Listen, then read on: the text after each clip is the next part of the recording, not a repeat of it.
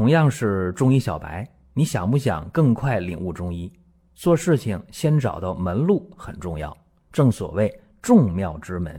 下面我抛砖引玉，为大家开启中医入门。各位啊，本期话题呢，咱们聊一聊这种梦魇的情况，或者叫睡眠瘫痪，什么意思啊？在睡眠的过程当中，你头脑是清醒的。然后，你的四肢包括头部不受控制。你越想动动手、动动脚啊，或者你越想睁开眼睛，或者你想说话，都费很大劲儿都办不到。老话叫梦魇，现在的这个医学名词叫什么呢？叫睡眠障碍。这个时候不知道大家有没有遇到过啊？有人说：“哎，我遇到过。”还是说我不止一次的遇到过这个情况。甚至呢，有了心理负担了，所以今天咱们就讲这个事儿啊。毕竟很多人为了这个事儿去找医生去开药，都找不到那个针对性的药物，所以很痛苦。为什么我要讲这个事儿呢？在上个星期啊，我在一个饭局上，有这么一个新认识的朋友啊，高谈阔论。他讲什么呢？他讲啊，自己鬼压床好几次了。啊，没有十次也有八次了，就非常非常的，心里边就纠结这个事儿。晚上睡觉会遇到鬼压床，然后呢，中午午睡哪怕睡十五分钟、二十分钟也会出现鬼压床。他说怎么办呢？呃，十次八次出现了，就心里边很很纠结，就想出去旅旅游、散散心呢。然后到了一个呃深山的古刹啊，一个古庙。到那儿去挂单，他是居士嘛。他本来以为会在这个地方一夜良眠，结果呢，睡到半夜的时候，又被梦魇着了啊！又出现这鬼压床了，又是想说话说不出来啊，想伸手开灯按开关，手也举不起来，然后好半天呢，就是一头汗啊，然后来醒了。醒了之后呢，睡不着了。他就在这个寺庙里边就转悠，结果发现这个大殿里边灯还亮着。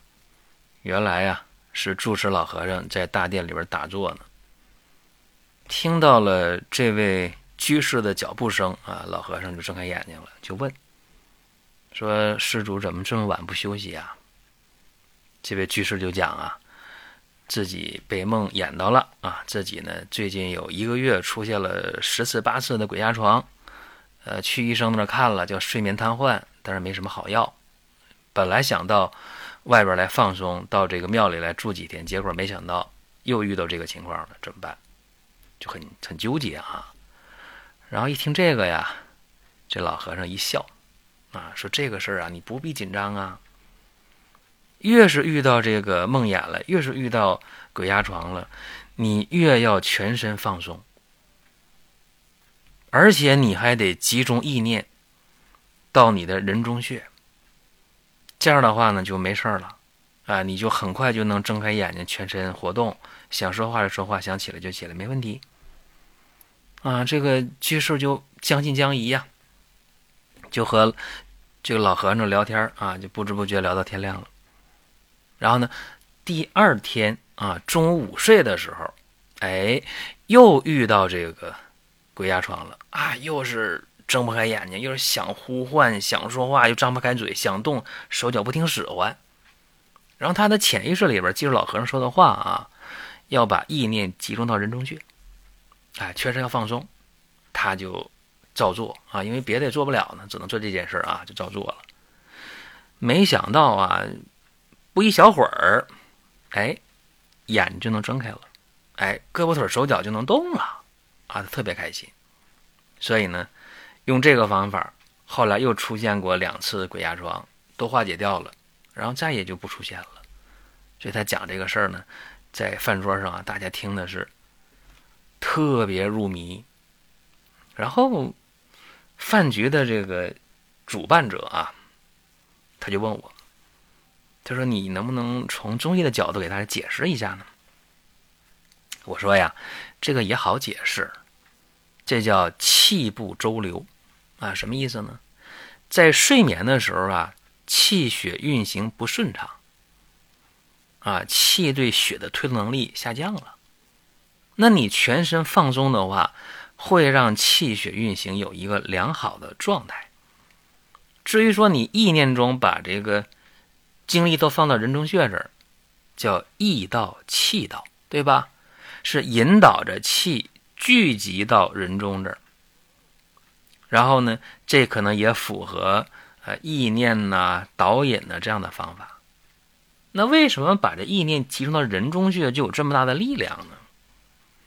各位，在电影里也好，电视里也好，包括生活中也好，这人突然昏迷了，啊，突然昏迷了怎么办？大家会想到这什么方法啊？啥方法？掐人中穴呀，是不是？哎，其实。人在昏迷的时候，百会穴呀、手指尖的十宣穴呀，包括脚底板前正中心的涌泉穴呀，还有这个人中穴，都是治疗昏迷的急救穴，是吧？那么哪一个操作更简便呢？当然是人中穴呀！啊，拿大拇指一掐，哎，掐人中穴，人就醒了。为什么？这个人中穴呀，我告诉大家。呃，它是有好多个别名啊，叫鬼客厅，叫鬼宫、鬼室、鬼牌啊。有人说这个是不是封建迷信？肯定不是啊，这是呃中医的文献记载啊，有证可查。那么人中穴，它是在这个鼻唇沟的这个位置上，是吧？哎，鼻唇沟的上三分之一和下三分之二的交界处。它是治疗这个昏迷的一个重要的穴位。那么这个穴位能干嘛？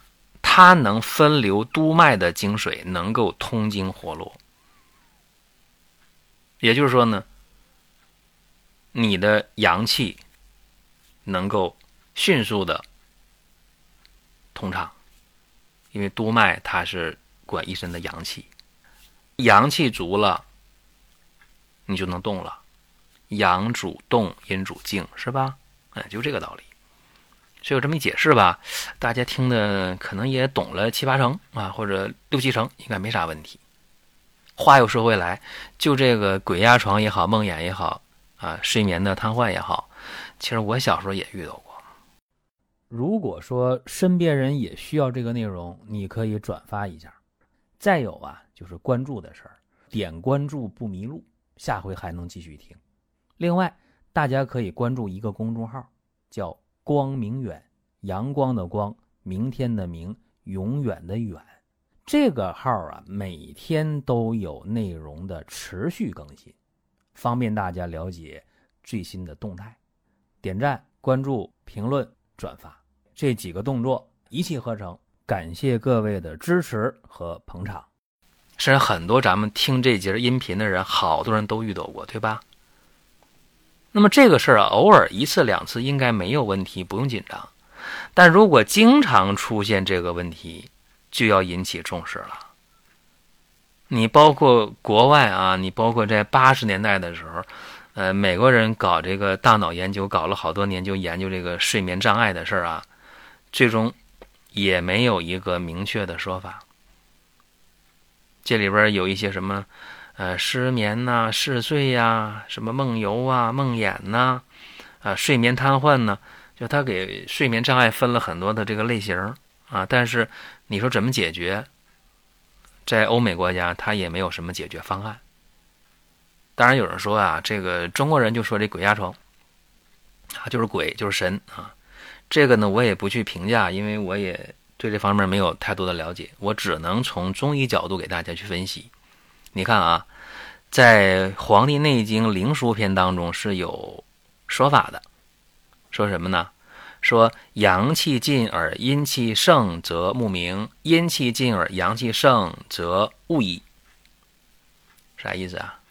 就是说你这个睡眠和清醒与阴阳二气是有关系的，就阴阳二气的交替变化是人的物寐的两种状态，它的一个根本就是阴阳的变化。啊，物和寐啥意思啊？窈窕淑女，寤寐求之，是吧？啊，就是那个那个漂亮的姑娘啊，说？我这不论是清醒还是睡觉啊，无论是清醒还是这个不清醒，反正天天想，白天晚上想，是吧？哎，寤寐就是清醒和睡眠的两种状态。那么阴阳二气的异常会引起睡眠的异常，这个是呃没有争议的。那么阴阳二气的平衡被打破了，睡眠都不正常。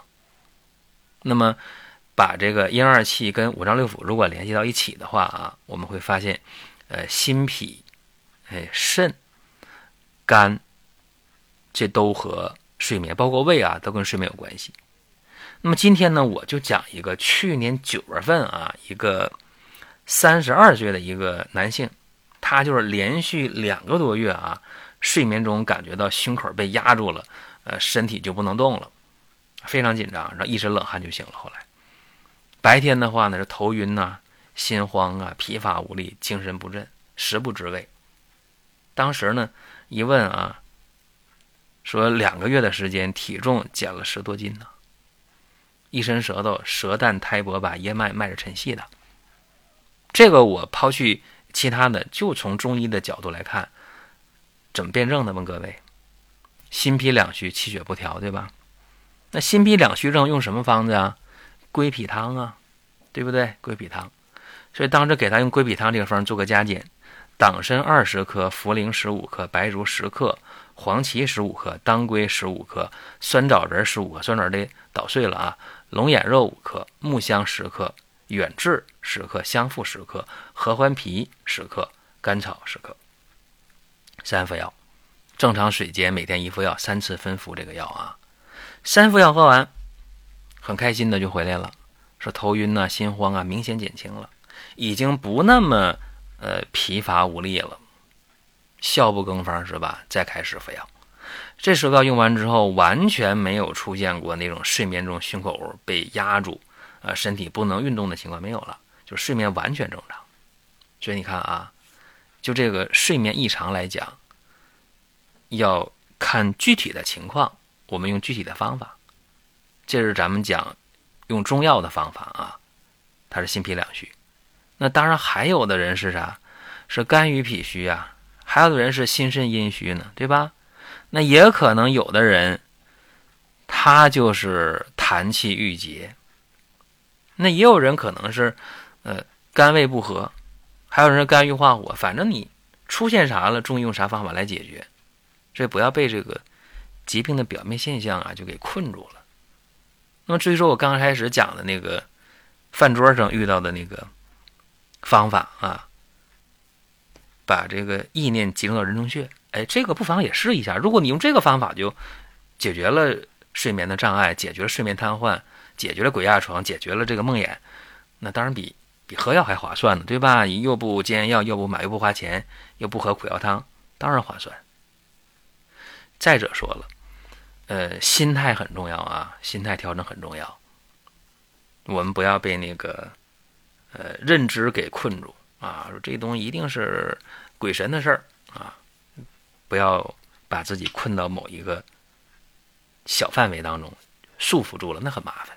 所以咱们就是先用人中学的这种意念集中法，啊，然后呢不行的话，咱们就近找中医，根据你的不同的问题用不同的药。我相信啊，大多数的这事儿都能解了。